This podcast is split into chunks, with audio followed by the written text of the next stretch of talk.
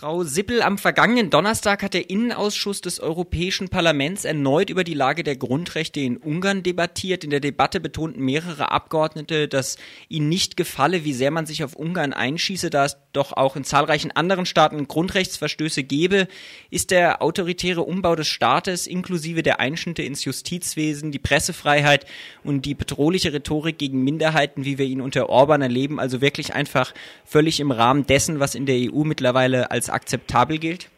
Nein, auf keinen Fall. Wenn Sie die Debatte verfolgen, werden Sie auch merken, dass diese Argumente im Wesentlichen von Vertretern einer Parteienfamilie kommen.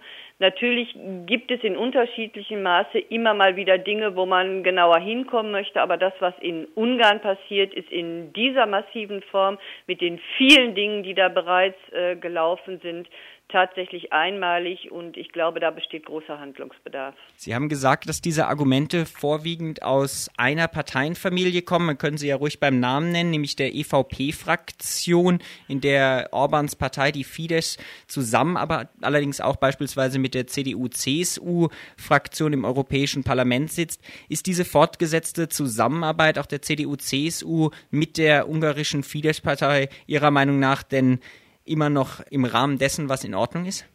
Naja, Zusammenarbeit schließt man ja nicht aus, dass man äh, auch deutliche Worte der Kritik findet. Also von daher wäre ich nicht dafür, dass äh, die CDU jetzt die Zusammenarbeit mit ihrer Partei, mit der Fidesz-Partei einstellt.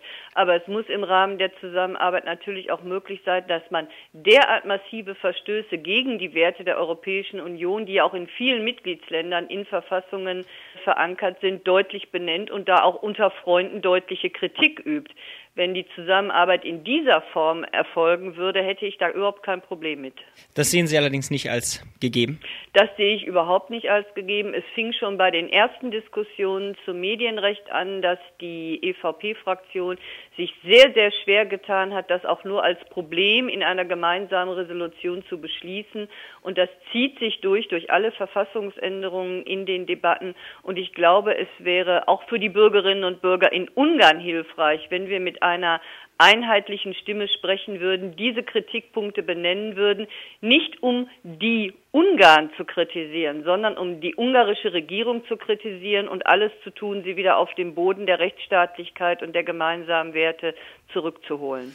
Frau Sippel, vielleicht abschließend noch eine Frage zur Zusammenarbeit mit der EVP-Fraktion. Sie haben jetzt schon gesagt, man sollte quasi unter Freunden innerhalb der Fraktion auch ähm, Druck aufbauen und Kritik deutlich aussprechen. Von der CDU-CSU wird man jetzt mit Sicherheit auch zu hören bekommen, dass dies intern durchaus geschehe und das allerdings über die Medien und Öffentlichkeit da nicht viel bringe. Ist allerdings nicht in Ungarn mittlerweile eine rote Linie von Fidesz überschritten worden, auch durch Äußerungen wie beispielsweise des rechten Publizisten und Fidesz-Mitglied Zolt Bayer, der immer wieder antisemitische Ausfälle hat, zuletzt eine Art Endlösung für die Roma-Frage gefordert hat, jetzt mit der vierten Verfassungsreform unter Orban, der Zusammenarbeit mit der rechtsradikalen Jobbik auf vielen Stadtparlamentsebenen. Kann man denn mit dieser Partei wirklich noch zusammenarbeiten und unter Freunden Kritik üben?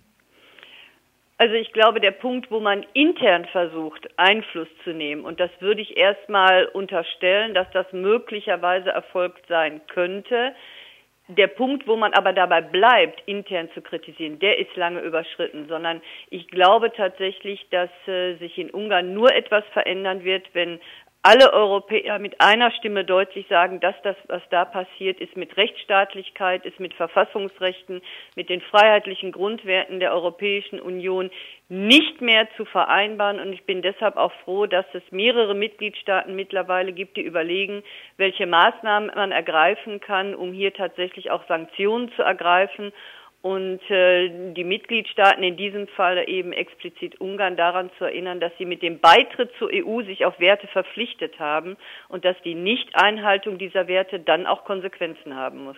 Das heißt, Sie gehen davon aus, dass die Europäische Union und auch das Europäische Parlament nun tätig wird und Ungarn nicht, wie es auch in der Vergangenheit vielleicht geschehen ist, weiter auch eine Ermöglichung ist, dass man auch in anderen Staaten Minderheitenschutze und Grundrechte abbaut.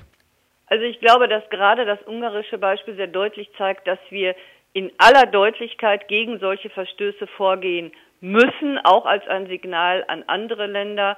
Und wir sind gerade jetzt in der Krise verpflichtet, unsere europäischen Werte zu verteidigen. Da muss jeder seine Hausaufgaben vor Ort machen, aber da, wo Verstöße besonders massiv sind, müssen wir vehement dagegen eintreten. Und deshalb ist das Beispiel Ungarn ein besonders schäbiges, ein besonders gravierendes.